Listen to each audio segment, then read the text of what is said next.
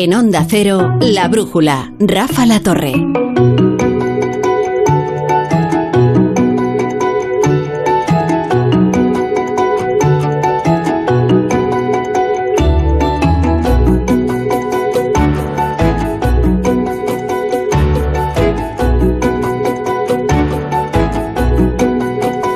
A las 9, las 8 en Canarias comenzamos la brújula de la economía, hoy con muchas noticias y alguna casi de última hora. La adelantábamos a las 7 de la tarde. Ustedes no conocerán a Jorge Valero y a Alonso Soto, porque los periodistas de agencia suelen ser autores muy discretos, pero son ellos los que firman la noticia que sobresaltaba las redacciones a media tarde. Contaban que España no ha cumplido con un segundo plazo del mes pasado para desarrollar una reforma requerida para desbloquear el dinero del Fondo de Recuperación de la Pandemia de la Unión Europea y que esto pone en riesgo nuevos pagos de los 160.000 eh, millones a los que opta España en estos fondos europeos. Así que el gobierno español no ha logrado establecer un nuevo sistema de auditoría, que es uno de los hitos que acordó como parte del Fondo de Recuperación y Resiliencia de la Unión Europea. Esto es algo que le había pedido en reiteradas ocasiones la oposición. Y, hombre, faltar a la oposición o ignorar a la oposición no es demasiado grave. Pero si te habías comprometido con las instituciones europeas a disponer de este mecanismo, eso sí que es grave. Porque lo que está informando la Unión Europea es que no va a recibir el tercer pago hasta que efectivamente ese mecanismo esté en, en funcionamiento. Natalia Hernández, buenas noches. ¿Qué tal? Muy buenas noches. Os voy a preguntar en primer lugar qué importancia le dais a esta noticia. Es verdad que todavía no, no somos capaces de calibrar exactamente la importancia mm, real y, la amenaza real eh, que se cierne sobre los fondos europeos porque tenemos que conocer detalles y, entre, entre, otras cosas, la versión del gobierno español. Hay que recordar, ¿eh? esto no lo sabemos por el gobierno español a pesar de que tenían el aviso de los funcionarios europeos desde septiembre. Lo conocemos por la agencia Bloomberg. En, tenían el aviso desde septiembre, según la agencia Bloomberg, pero es que además, eh, eh, bueno, hay varias eh, entidades de estudio, por ejemplo, FEDEA, e incluso el BBVA Research que llevan tiempo eh, pues diciendo que no sabemos exactamente cuál es el nivel, cuál es el grado de ejecución. Es decir, lo que estaban demandando es precisamente esta reforma por la que ahora Europa nos da un tirón de, orejas. El retraso es de nueve meses, según hemos podido leer en la información. Em, bueno, quizá ahora en una em, pues en un sprint ¿no? consigamos esa, esa reforma y lo que sí que está claro es que si no eh, se hace lo que nos pide la Unión Europea, no seguimos adelante con el resto del dinero que tiene que llegar. O sea, no hay, hay que cumplir con los plazos y con las reformas para que llegue el dinero. Andrés Rodríguez, ¿qué tal? Buenas, noches. Buenas noches. Está, está, en español hacer todo en el último segundo, ¿no? Algunas cosas Incluso después de la prórroga. Hay, hay, algo todavía más español en esta historia, ¿eh? que es disponer de esos fondos, como se ha calculado en, los presupuestos, antes de haberlos recibido. Escuché, escuché tu apertura a, la, a las 7, que estuvo muy bien, diciendo, esos fondos ya están en los presupuestos. Bueno, yo creo que hubiera, claro, el propio gobierno no iba, no iba a anunciarnos que estaba haciendo las cosas tarde, ¿no? Y tampoco este es un gobierno eh, que se hubiera recreado en decir que le están tirando de las orejas creo que obviamente llegaremos a tiempo y que, y que está muy bien el periodismo de agencias. porque eh, tiene, tiene, pocas vocaciones el periodismo de agencias porque, claro, tiene deshinchada la, vanidad y, somos un oficio vanidoso. Citaba a los firmantes de esta noticia porque entiendo que, muy pocas personas le van a dar la gloria que le pertenece por haber eh, dado este scoop a, media tarde. Eh, Juan Ramón Rayo, ¿qué tal? Buenas noches. ¿Qué tal? Buenas noches, ¿cómo estamos? A ti, en fin, ¿cómo te queda el cuerpo después de leer este, este titular y si crees que efectivamente tiene la gravedad que parece?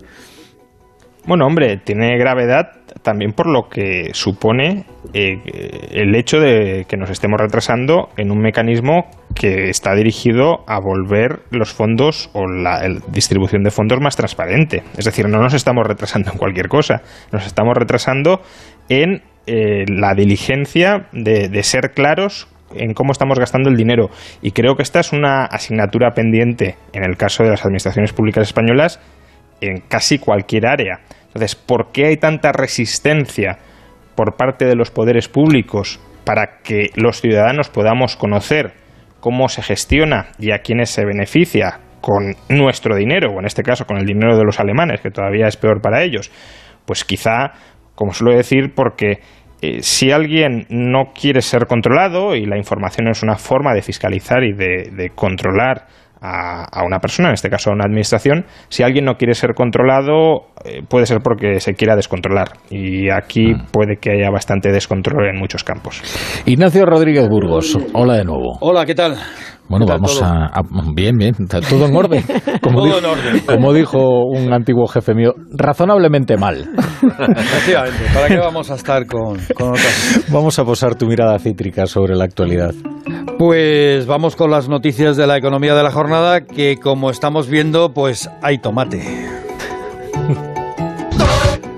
Uy, hay tomate! ¿Lo ves? ¡Qué bonito! ¿Eh? Hay tomate en la National Gallery, donde dos activistas ecologistas pues no se les ha ocurrido otra cosa que lanzar un bote de tomate contra un cuadro de Vicent Van Gogh, Los girasoles. Y hay tomate, como lo estamos viendo también, y además tomate triturado, ¿eh, Rafa, en los fondos europeos de recuperación, en los Next Generation. Como decías, la agencia Bloomberg eh, afirmaba que España no ha solicitado la tercera entrega al no haber establecido aún totalmente el nuevo sistema de control y evaluación, lo que se denomina como el hito 173. Fuentes cercanas al gobierno han señalado a Onda Cero esta misma tarde que todavía están en plazo y que no corresponde por fechas todavía solicitar el nuevo abono. ¿eh? que serían como unos 6.000 millones de euros. Hasta ahora ¿eh? así a bola pluma, pues España ha recibido 31.000 millones de euros en, en varios, en, varios desembolsos. Fuentes de Hacienda niegan que haya, se hayan congelado estos fondos, pero pero fíjate, mirando hacia atrás, vemos que el Tribunal de Cuentas de la Unión Europea encontró deficiencias en el sistema de supervisión. ¿eh? Y como contaba Natalia, pues dio una serie de meses, concretamente nueve meses, ¿eh? para resolverlos. Estamos en el décimo mes. Hmm. ¿Mm? Bien, el Consejo de Estado, por cierto, recuerdo que el Consejo de Estado apuntaba ya al inicio de este proceso ¿eh? que faltaban mecanismos de control. Bueno, incluso llegó a faltar ¿eh? este informe del Consejo de Estado, del Consejo de Estado, incluso llegó a faltar cuando se presentaron estas cosas, que todos hmm. os acordáis que hubo ahí un jaleo y una bronca tremenda porque decían que lo habían arrancado el informe y estas cosas, y después apareció el informe, después apareció. Bueno, avancemos, Ignacio. También hay tomato en el gobierno británico de Liz Truss, ¿verdad? Pues sí, su hasta ahora ministro de Economía, Kwasi Kwarteng, pues ha quedado más frito que el ketchup, ¿no? Eh, con su fallido plan fiscal. Liz Truss intenta salvarse, ¿eh? intenta evitar terminar como el pisto manchego y ha nombrado a Jeremy Hunt. Hasta ahora, ¿eh? Hunt era uno de sus principales rivales dentro del Partido Conservador y ahora pues es el titular de economía. Dice Trask que para garantizar la estabilidad. Hoy he actuado con decisión porque mi prioridad es asegurar la estabilidad económica de nuestro país. Como primera ministra actuaré siempre en favor del interés nacional. Quiero ser honesta, la situación es difícil, pero superaremos esta tormenta y generaremos un crecimiento fuerte y sostenido que pueda proporcionar prosperidad para las generaciones venideras. Bueno, estabilidad y prosperidad pueden ser sinónimos aquí de supervivencia, ¿no? Desde que Truss anunció su plan económico, la libra esterlina ha sufrido fuertes depreciaciones, la deuda pública británica intensas turbulencias, el Banco de Inglaterra ha tenido que apuntalar al bono británico y ahora, por cierto, Truss, fíjate, ¿eh? de hacer bandera de la bajada de impuestos, pues ahora abandera un incremento del impuesto de sociedades. Por cierto, ser ministro de Economía en el Reino Unido es un puesto de alto riesgo, sale caro. Desde luego que sale caro. Desde 2019 contábamos que había mm. tenido Reino Unido cinco ministros de Economía, ministros del Tesoro, como queramos, como queramos llamarlos. Es que la, eh, la abrasión que sufren los líderes en el Reino Unido, los líderes en general, ¿eh? los bueno, mira la cantidad de primeros ministros que ha tenido. Desde el Brexit, exactamente. Es como si hubiera una, una maldición. Sí, sale, sale bastante caro, aunque no tanto como la inflación en España. Ignacio, que el costo de los alimentos sigue al alza. ¿eh? Los alimentos se siguen encareciendo en nuestro país, también el tomate. En septiembre, en tasa interanual, un 14,4% arriba se elevan las legumbres, las hortalizas, la leche, los huevos. El desayuno y comer de cuchara sale más caro. En septiembre la inflación aún así se moderó al 8,9%. ¿eh? Date cuenta que en los meses anteriores incluso ha habido tres meses por encima del 10%. ¿Y por qué se modera? Pues porque el año pasado la electricidad y los carburantes subieron más. ¿eh? Y con todo lo que está pasando, con todo lo que está pasando, el Fondo Monetario Internacional apunta que España podría esquivar la recesión el año que viene. Pues a ver si es verdad, porque por ahora la cesta de la compra sale cara.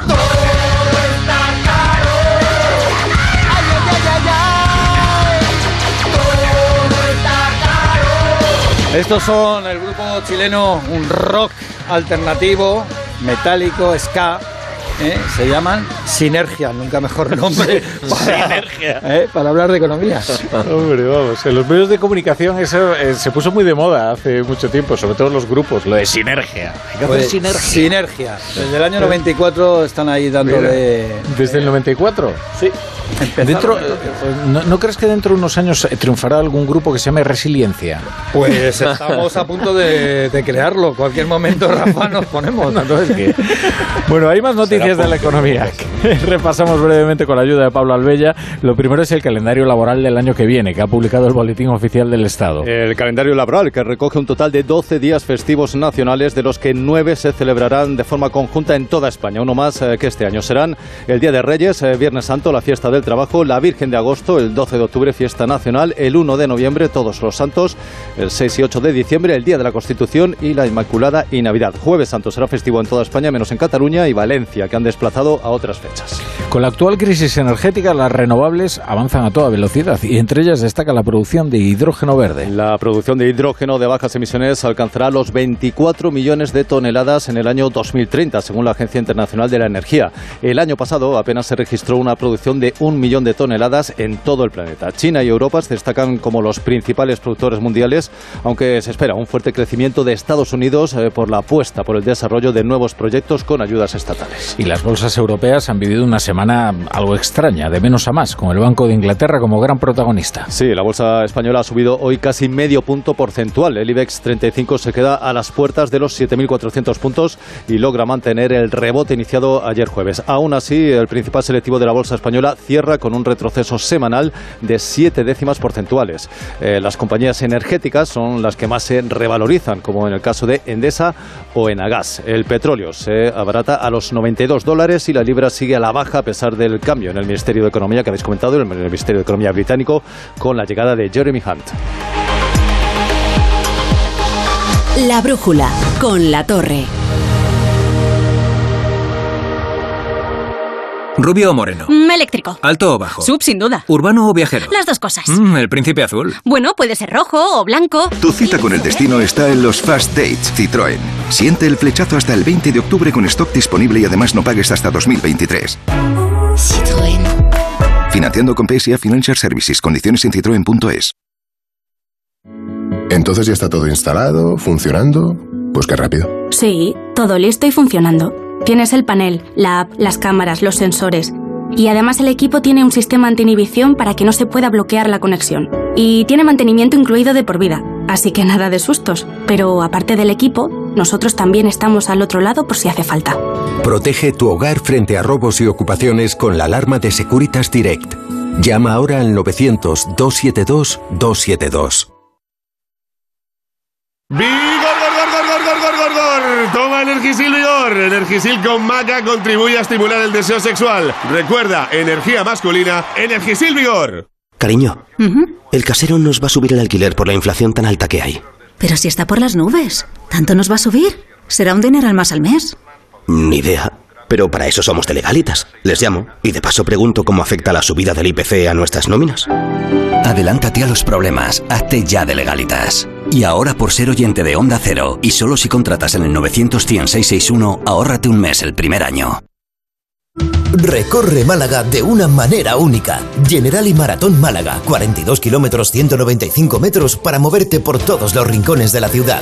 Porque nadie corre como tú. Inscríbete ya en generalymaratonmálaga.com y descubre Málaga de una forma especial. Con la colaboración de AVE Renfe, transporte oficial del maratón.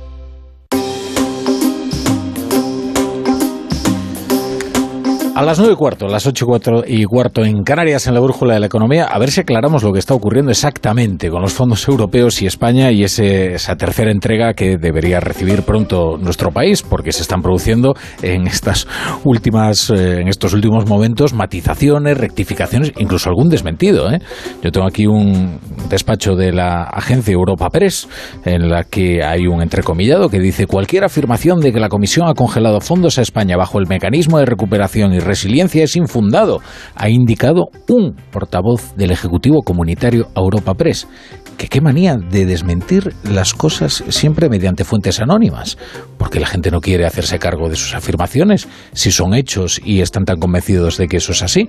Es que lo vivimos eh, con Marruecos eh, hace un día, nada más, en la que ha tenido que ser una fuente verdaderamente misteriosa la que desmintiera eh, un, un, hecho que, en fin, que por otro lado está especificado y expresado literalmente en una carta enviada a las Naciones Unidas, y ahora un portavoz del Ejecutivo Comunitario. En fin, vamos a conectar con, con Jacobo de Regoyos a ver si consigue todo esto en Bruselas. Jacobo, buenas noches. Sí, muy buenas noches a todos. Pues la verdad es que son estos desmentidos que te dejan eh, todavía con ganas de más, ¿no? Porque no está muy claro el desmentido. Es verdad que lo que no le gusta nada a la Comisión Europea es que se hable de congelación de fondos y por eso dicen eso de cualquier afirmación de que la Comisión ha congelado fondos a España bajo el mecanismo de recuperación y resiliencia es infundada. Esto es lo que más le ha molestado a la Comisión Europea y por eso saca este comunicado. Sobre todo, no hay fondos congelados, pero luego hay otra parte. Dice que en realidad revisará que España avanza en los cumplimientos acordados cuando reciba la petición del Gobierno para poder acceder al tercer tramo de 6.000 millones de euros. Para ser un desmentido con sí. todas sus esquinas cerradas, redondeadas, que no deje lugar a dudas, a especulaciones, debería haber dicho el desmentido, España ha cumplido con todos sus compromisos y y no, eh, por supuesto, vigilaremos, pero no hay nada que ir a recibir el nuevo tramo. Eso no lo dice completamente la Comisión Europea. Eh, yo he hablado con, he intentado contactar a la Comisión Europea, no lo he conseguido, con los portavoces comunitarios, he localizado al periodista de Bloomberg que ha dado la información y él me insiste en que lo ha contrastado por fuentes distintas. Es decir, todo está también en cómo se expliquen las cosas. La Comisión Europea es posible que lo que esté diciendo en este comunicado es que no ha congelado los fondos de España. Lo que es cierto, los fondos no están congelados, incluso si no se ha cumplido un compromiso de tener un nuevo sistema de auditoría. Pero es también, puede ser también cierto, el comunicado no lo aclara en mi opinión completamente, que aún queda pendiente que esté montado este tramo de auditoría, que es lo que podría, en su caso, retrasar la llegada del tercer tramo de 6.000 millones de euros. Y puede que por eso no se haya pedido hasta ahora este tercer tramo. Con lo cual, el comunicado a mí, por lo menos, no me levanta todas las dudas, todas las incógnitas que yo tengo en este asunto, eh, pero sí que veo claramente que al Ejecutivo Comunitario no le gusta que se hable de que se han congelado los fondos a España, que es posiblemente, como han salido muchos titulares hoy en nuestro país. Y por eso en el gobierno español ni en la Comisión Europea tampoco se ha anunciado de forma oficial que ha hablado de un posible incumplimiento a la hora de tener en marcha todo este sistema de revisión de pagos. Esto es lo que yo veo ahora mismo. Estamos leyendo, eh, sacando conclusiones de efectivamente lo que ha, ha hablado Europa Press con los portavoces comunitarios. Yo reconozco que a mí no se me han puesto al teléfono en lo que he intentado ni me han respondido los emails y de lo que le han dicho a Bloomberg, a este compañero con el que he hablado. Como estamos en viernes por la noche, tenemos un fin de semana por delante, es posible que hasta el lunes no podamos aclarar todo esto definitivamente. Claro.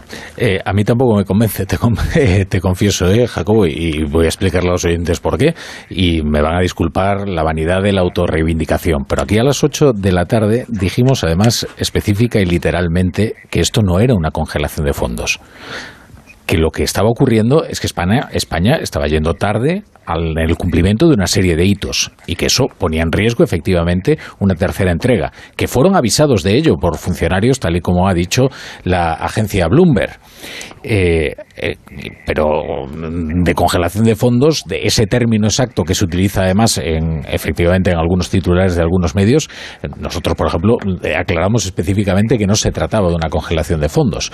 Ahora que hay un mecanismo que está comprometido y que funcionarios de la Unión Europea le avisaron de que iba tarde con el cumplimiento de ese compromiso que había adquirido con la Comisión Europea, que eso es, es así. entonces, seguramente España llegue finalmente porque cumpla con los requisitos eh, que le pone la Unión Europea. Ahora. Eh, Fíjate, Rafa, esto es ser perro viejo también, que llevamos mucho tiempo en esta profesión, pero en lo que dice la Comisión, entre comillas, Europa Press, dice que España ha cumplido satisfactoriamente con todos los hitos y objetivos vinculados a los pagos solicitados hasta ahora. No dice también del siguiente. Claro, ya completo. Ahí, es que se te había cortado. con todos los Sí, es que se te había cortado, sí, No dice, no dice que ha cumplido con todos los objetivos e hitos vinculados a los pagos de, este, de los tramos hasta ahora y también del siguiente tramo. Dice hasta ahora, pero no se ha solicitado el siguiente tramo y esto sería una condición para el tercer tramo. Quiero decir, el hecho de que ya evite decirlo ya no despeja la incógnita y te hace pensar tan sencillo, que, claro, que si no hubiera cumplido con los hitos requeridos para la entrega de las anteriores partidas, no las hubiera recibido, evidentemente, ¿no? Que es en lo que estamos ahora mismo. Efectivamente, es algo de perogrullo.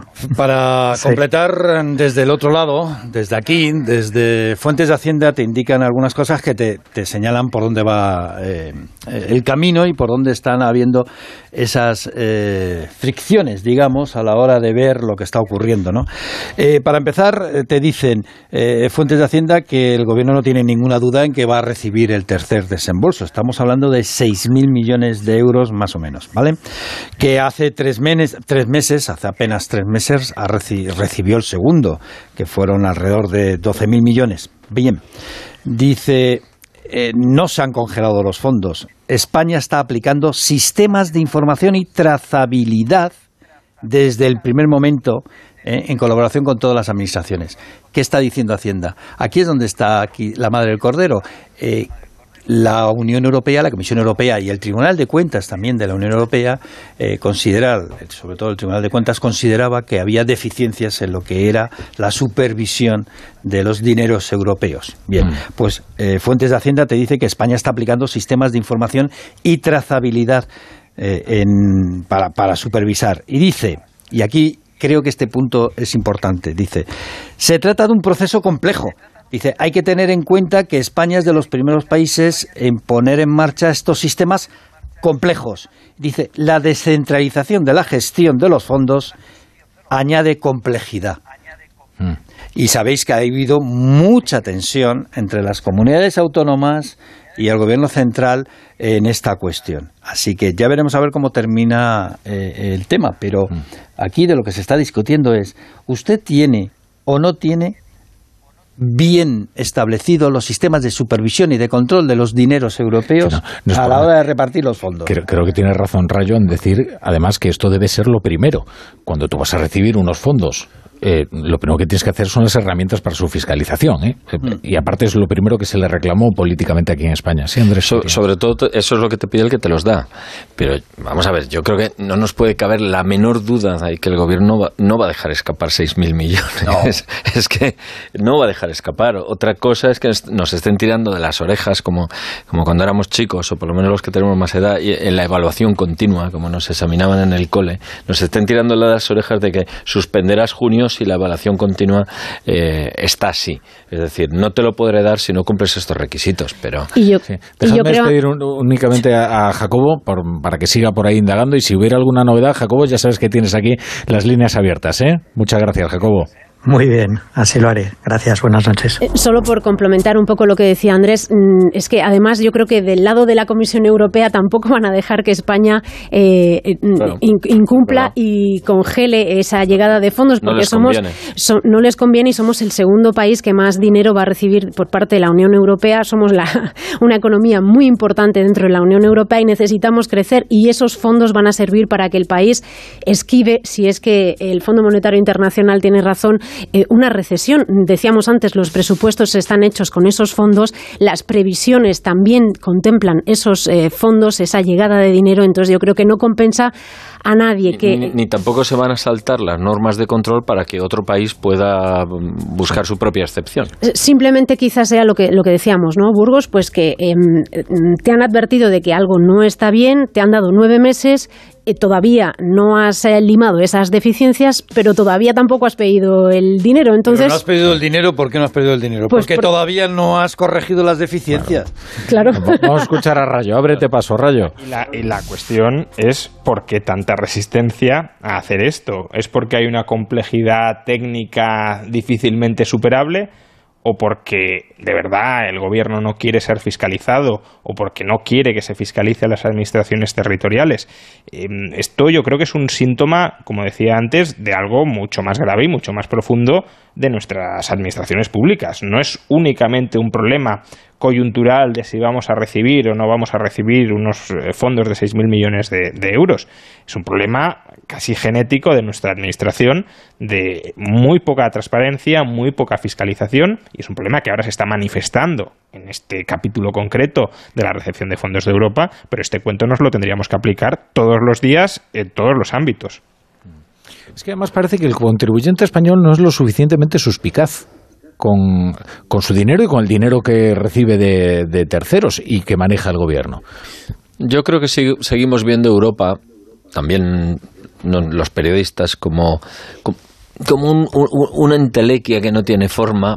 A veces vemos más cerca Bruselas, que nos parece tangible, que la palabra Europa. Y, y yo creo que es esto, ¿no? Pensamos que, que, muchas de las decisiones que nos afectan a impuestos, a nuestra vida real, diaria, cotidiana, se, se deciden no, no, allí. Pero sobre todo porque al final, oye, el, digamos, la, la, unidad mínima de autodefensa es el ciudadano, el contribuyente, que dice, oiga, ¿en qué se está utilizando mi dinero? Y eh, en, otras, en otros países, digamos, donde hay una cultura democrática, digamos, con más tradición, eh, ese contribuyente me da la impresión de que es mucho más celoso de lo que ocurre con su dinero. Y sin embargo, en España se considera que mientras tú recibas luego, se te devuelva luego mediante los subsidios adecuados, el, el dinero ya, bueno, tampoco importa demasiado el método con el que se gaste. Pero y ya no me quiero remitir el, el a, procedi está, a, procedimientos ortodoxos en, en de pagos posible. como el tema de los SER y no claro. sé qué, que tienen mayor eh, complacencia por parte de la ciudadanía de lo que yo creo que debería. Pero bueno.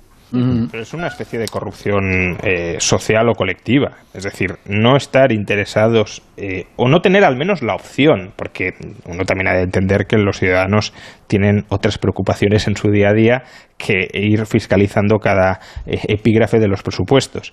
Pero tener la posibilidad de si quiero informarme sobre alguna partida, pueda indagar hasta el último céntimo, eso debería ser una carga que pese en el cargo de los políticos, porque como bien decías, eh, están administrando nuestro dinero y por tanto deberíamos tener la plena potestad de saber qué están haciendo exactamente con nuestro dinero y más cuando los presupuestos son tan gigantescos que si no aportas algo de transparencia, es que es imposible controlar esos flujos desde fuera. Desde dentro, claro que se controlan, claro que ellos saben dónde va y no va el dinero, pero la cuestión es controlarlos desde fuera para que no se descontrolen. Bueno, el gobierno estableció un sistema informático de control y supervisión.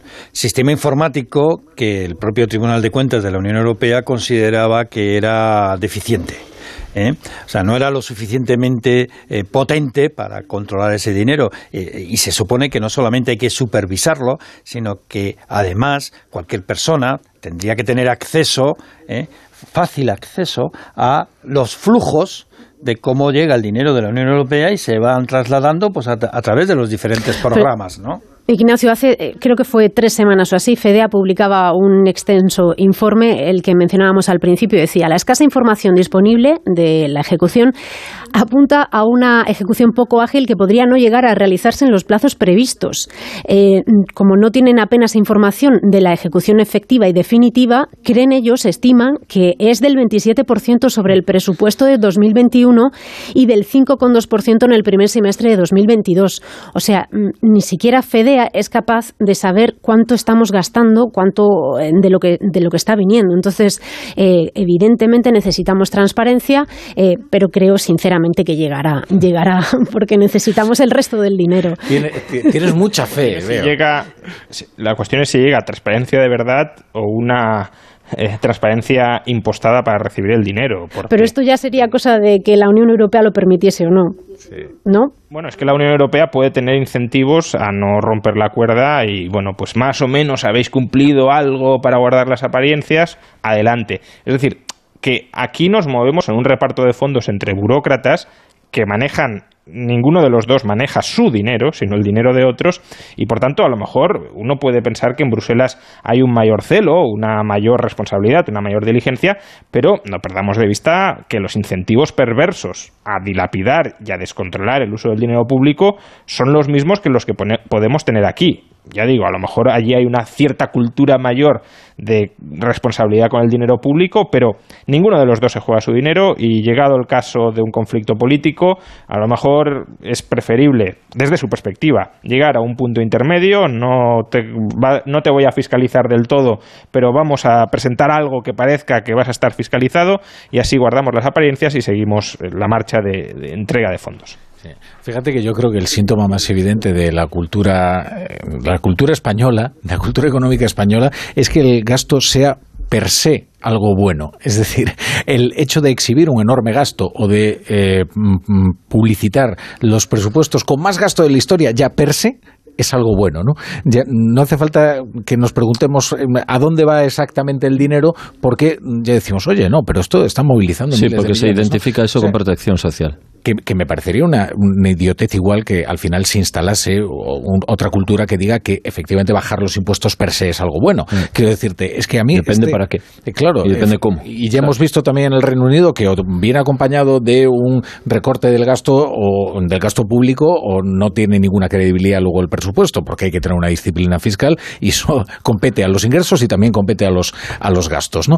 Pero, eh, pero es curioso cómo eh, gobierno tras gobierno nos han presentado presentado los presupuestos más sociales de la historia, que en realidad lo que es una pequeña perífrasis para decir estamos gastando muchísimo dinero. O sea, que pero es que, además, Rafa, cuando, cuando, dicen que son los presupuestos más sociales de la historia, ya lo decía Montoro en plena crisis, estamos hablando al final de grandes partidas como era en aquel momento de crisis las partidas por desempleo, o sea, son gastos fijos, por así decirlo, que tiene el presupuesto, desempleo y pensiones, que bueno, puede subir o no puede subir, y pero deuda pública, y, y, deuda pública. Entonces, de la deuda, eh, claro, son presupuestos más sociales. Bueno, claro, en momentos de crisis el el Estado tiene que gastar más, eh, inevitablemente, si hay más gasto, pues ellos lo acuñan al más social. Con Cristóbal Montoro, el gasto social en este país llegó al 64%, que fue Pero eran prestaciones por desempleo, claro. Pero eso eran prestaciones por desempleo debido al alto nivel realidad, En realidad es la asunción de un fracaso. es decir, cuanto mayor sea la partida que tú tienes que gastar en desempleo, en sus subsidios de desempleo,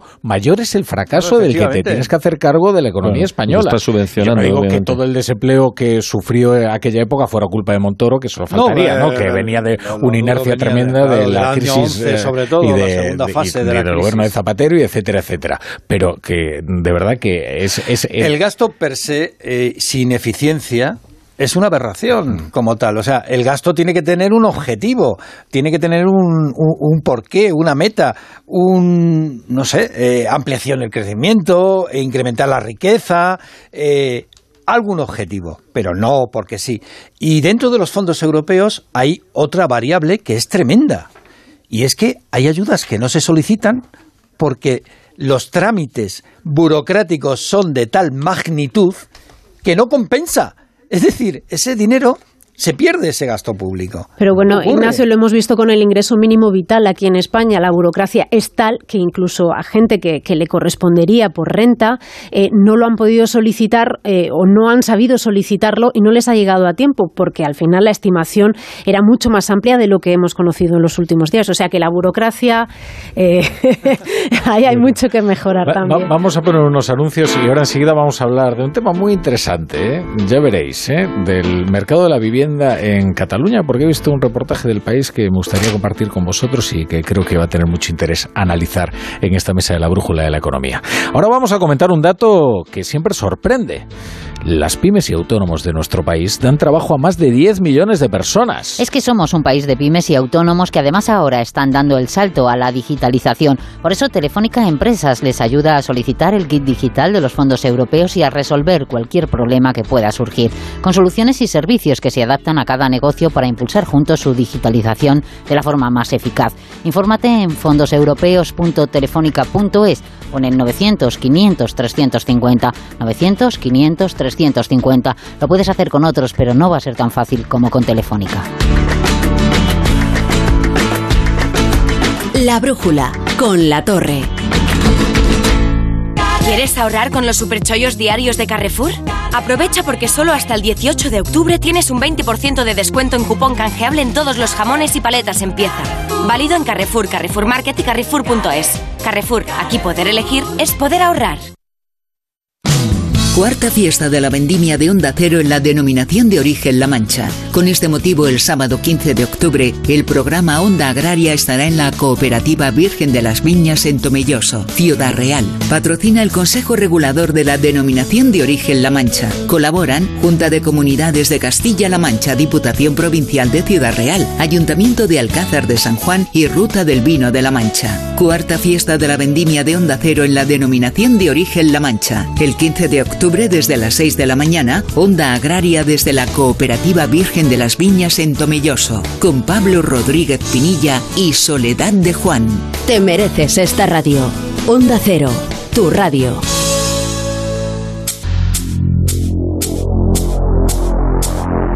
Os decía que vamos a ir ahora a un tema interesante, pues sabéis que Barcelona tiene una alcaldesa que ha estado toda su vida muy comprometida ¿no? con el, el problema de la vivienda. Ada Colau eh, fue antes que política una activista eh, dedicada al tema de los desahucios. Y desde que llegó a la alcaldía de Barcelona además eh, se ha esforzado mucho en prometer que hallaría una solución al mercado de la vivienda al parecer con una solución que era la limitación de precios que no parece haber funcionado demasiado. Porque leo aquí en el país víctimas del casting inmobiliario en Barcelona. Antes elegías piso ahora te eligen a ti el desequilibrio entre la poca oferta de vivienda en alquiler y la elevada demanda provoca una puja entre aspirantes ante unos caseros cada vez más exigentes. El reportaje que firma Clara Blanchard tiene un, tiene un arranque que es, que es muy sugerente. Dice, en Barcelona hemos vuelto a los años 90. La gente se presenta a ver los pisos en traje y corbata y con la nómina bajo el brazo. Saben que los propietarios tendrán donde elegir. Lo afirma un alto cargo de un portal inmobiliario que prefiere no ser citado con nombre y apellidos. En, esta, en estas épocas los perjudicados son la gente más vulnerable, parados, solteros, madres solas, añade. Claro, lo que está ocurriendo aquí es que al parecer se ha estrangulado la oferta de los pisos en, alquiler, mientras que la demanda o permanece o incluso crece. De tal manera que esto que estamos viendo en muchísimas grandes ciudades, también en Madrid, que es un problema acuciante eh, para encontrar piso, para encontrar un piso asequible, eh, parece que en Barcelona es todavía más grave. ¿eh? Como vayamos hacia el modelo de Nueva York, de, que, al final en las colas de, los apartamentos que están para alquilar hay además un intermediario que te filtra antes que el propio dueño. Eh, esperemos que no pase, pero, pero es, es, es, sorprendente que Barcelona esté en una situación en la, en la que todavía no está Madrid. Todavía eh, los alquileres de Madrid están disparados, como está disparada la vivienda, el, el, la velocidad a la que están subiendo los precios tanto del alquiler como de la compra en la ciudad eh, son muy preocupantes, pero eh, no existe esta sensación de casting, ¿no? Eh, de que y, y, por qué no existe esta sensación de casting porque yo creo que los precios son muy altos ¿no? en el caso de Barcelona el, el flujo turístico ha regresado de golpe a la ciudad con la con bueno tras la, la, partida de la pandemia y ya la ciudad yo he estado esta semana en el salón náutico ya la ciudad está llena de turistas con esa misma percepción que teníamos antes de la pandemia eh, que los barrios estaban gentrificando a toda velocidad y bueno, también lo que creo que va a suceder es que el mercado inmobiliario utilizará a través de agencias y los particulares desaparecerán del alquiler directo. Es decir, que alquilarán a través de agencias. No perdamos de vista el momento en el que nos encontramos también con subida de tipos de interés.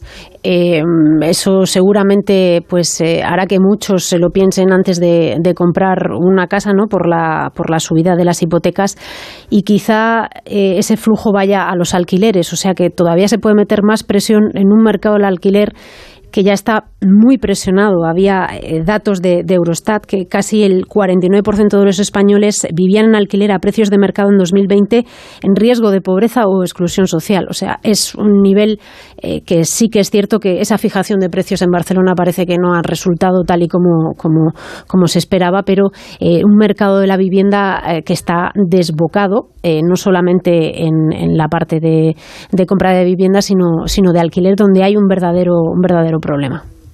Sí, a ver, Si hay un desequilibrio entre oferta y demanda, en el sentido de que la demanda es muy superior a la oferta, eh, no vas a solucionar ese desequilibrio fijando precios. De hecho, lo puedes incluso agravar, pero aunque no lo agraves, no lo vas a remediar. Va a seguir habiendo más gente que quiere alquilar que gente que está ofertando en alquiler. Y si estableces el control de precios, como digo, puedes incluso agravarlo en el sentido de que gente que habría ofrecido viviendas en alquiler no las oferte, o gente que se plantearía construir viviendas para ponerlas en alquiler, ahora no se lo plantee tanto. O, que es lo que está sucediendo, y creo que este reportaje va precisamente en esa dirección, si yo, propietario, no puedo discriminar entre eh, inquilinos en función del precio, porque me lo, limitan, pues, eh, o no me lo limitan en la entrada, porque no hemos llegado afortunadamente a ese nivel, es decir, los nuevos precios todavía eh, hay una cierta libertad de fijación, pero sí desde luego en las revalorizaciones de, de los alquileres, pues voy a intentar filtrar por el perfil del inquilino, el que me dé más confianza, más seguridad, más tranquilidad, eh, es al que se lo voy a alquilar. Si voy a cobrar lo mismo para un inquilino que me dé seguridad como para uno que no me lo dé, que tenga capacidad de pago o que no la tenga, pues evidentemente para el mismo precio, para el mismo alquiler, voy a seleccionar el que me dé más garantías. Y todo eso, que muchas veces se vende como política social, como intentar ayudar a, gente sin demasiados ingresos, a personas jóvenes, a que accedan a una vivienda en alquiler, pueden ser obstáculos muy graves para justamente llegar a, a, que los jóvenes accedan a esa vivienda en alquiler. Y de nuevo, pues vamos encadenando problemas, emancipación más tardía, eh, formación de familias más tardía, retraso de la natalidad, etcétera, etcétera, etcétera. Aquí la gran pregunta es por qué si hay una fuerte demanda no aumenta la oferta en un mercado determinado. Lo normal es que si hay una fuerte demanda, eh, la gente aproveche para eh, bueno, ofertar y hacer negocio. La respuesta es Airbnb pero eh, no existe, no, no ocurre, no ocurre en la vivienda en alquiler y España siempre ha tenido problemas con la vivienda desde tiempo inmemorial. Eh, la vivienda estuvo totalmente eh, regulada de manera eh, durante la dictadura eh, las viviendas de alquiler de tal manera que desapareció prácticamente el mercado del alquiler en nuestro país en contra de lo que estaba ocurriendo en el resto de Europa. Y mmm, Boyer intentó, el ministro de Economía, el primer ministro de Economía con Felipe González, intentó eh, liberalizar el, mercado del alquiler y no lo terminó de conseguir. Y mmm, progresivamente se ha ido eh, reduciendo la oferta del alquiler e incluso regulando de tal manera que, que mucha gente eh, lo que hacía era retirar del mercado del alquiler sus propias viviendas y llevándolas al mercado de venta. De tal forma que el mercado de segunda mano en España es tremendo, pero el del alquiler es ínfimo comparado con lo que ocurre en el resto de Europa. ¿no? Ignacio, en las ciudades muy turísticas, y Barcelona lo es, probablemente sea la quizá en volumen, no lo sé, pero la más turística de España, si no, si no, sí, la, si no la segunda, un propietario puede ganar más dinero sí, o, eh, o, recuperar. Claro, evidentemente, con, Airbnb, con, Air, con Airbnb que con un alquiler anual normal regulado. Por supuesto, hay propietarios que no quieren tener todo ese tráfico ni todo ese desgaste. Eh, pero es así. De pero, todas formas, pero saco... no creo que el problema del alquiler en España sea de los mm, sea solo por el no yo hablo de las por ciudades Airbnb. muy porque antes de la llegada es de esas fácil tener un plataformas piso en, en esas plataformas ¿eh? antes de, de esas tienes que tener licencia turística claro. sí, pero antes de la llegada de esas plataformas ya había problemas del alquiler en España. No yo solamente me estaba acordando del teletrabajo. Os acordáis cuando era todo iba a ser todo teletrabajo después de la pandemia y vamos a vivir en un pueblo eh, perdido sin ningún problema. Pues no, pues eh, se sigue queriendo vivir en las ciudades, en las grandes ciudades, y el problema de la vivienda es, es, es ese, ¿no? Que todos queremos vivir pues donde, donde se genera el empleo y, y donde hay crecimiento. Entonces, a lo mejor también tenemos que pensar qué es lo que está pasando con el resto de España, ¿no? Sí. Lo que pasa es que siempre que se hacen el tipo, eh, ese tipo de cálculos acerca de dónde debería vivir la gente, se suele omitir un dato fundamental, que es dónde quiere vivir. Sí. No, es que deberíamos llevar a la gente a los pueblos No, de no menos digo- de no sé cuántos no habitantes. eso, ¿eh? no, No no, no, digo no, no por ti. Lo digo En porque autobuses, deberías vivir en claro, Murcia, Muchas pues. veces se hacen esas proyecciones. No, no, hombre, el mundo sería mucho mejor si viviéramos todos eh, dispersos en poblaciones. Y dice, ya, pero es que la gente quiere vivir en el cogollo, ¿qué le vamos a hacer? pero bueno, bueno. Eso que comentas, Sí. eso que comentas es verdad, pero también es verdad que eh, el discurso de necesitamos dispersar la población va en contra de la política de control de precios que se establece precisamente para las grandes ciudades. Claro. Porque uno de los elementos que puede desincentivar justamente que las personas se quieran trasladar a las grandes ciudades son los altos precios de los alquileres. Si tú bajas precios lo que, o controlas precios, lo que tendrás es que mm, los que se planteaban mudarse a las grandes ciudades intentarán mudarse con más razón a las grandes ciudades y por tanto tendrás ese exceso de demanda sin oferta que da lugar a esas colas invisibles a veces, visibles en, osa- en otras ocasiones, que ya empiezan a, a recoger estos reportajes. Bueno, pues os invito a mudaros de este estudio ya de Onda Cero porque va a venir la tertulia política que ya está Muy diplomático. presionándome para darle paso. Bueno, Andrés Rodríguez, Natalia Hernández, Juan Ramón Rayo, Ignacio Rodríguez Burgos. Muchas gracias por A estar ti, aquí en la brújula de la economía. A ver si conseguimos desentrañar qué pasa con los fondos al final.